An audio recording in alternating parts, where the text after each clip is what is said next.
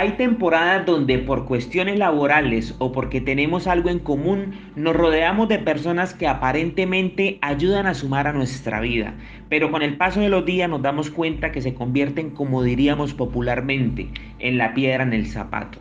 ¿Qué nos dice Dios referente a estos escenarios? Escribe el apóstol Juan en su tercera carta, versículo 11, a su hijo espiritual Gallo.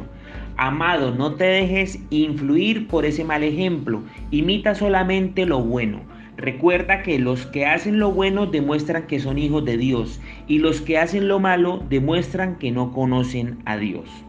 Al revisar el contexto de esta situación vemos que su hijo espiritual tiene un compañero en la iglesia que teme a Dios, que supuestamente estaba para ayudarle a servir, a traer enseñanzas al pueblo, pues resulta que era quien no recibía a las personas que se querían reunir en la iglesia y expulsaba a los hermanos que tenían buen testimonio. Querida familia, ¿qué enseñanza podemos sacar en este día? Podemos imitar lo bueno de las personas que seguimos o que nos rodean, pero no dejarnos influenciar por sus actitudes incorrectas. Los hombres cometemos errores y fallamos, pero hay uno que tiene un nombre que es sobre todo nombre, nuestro modelo a seguir y que nunca falla, nuestro Señor Jesucristo.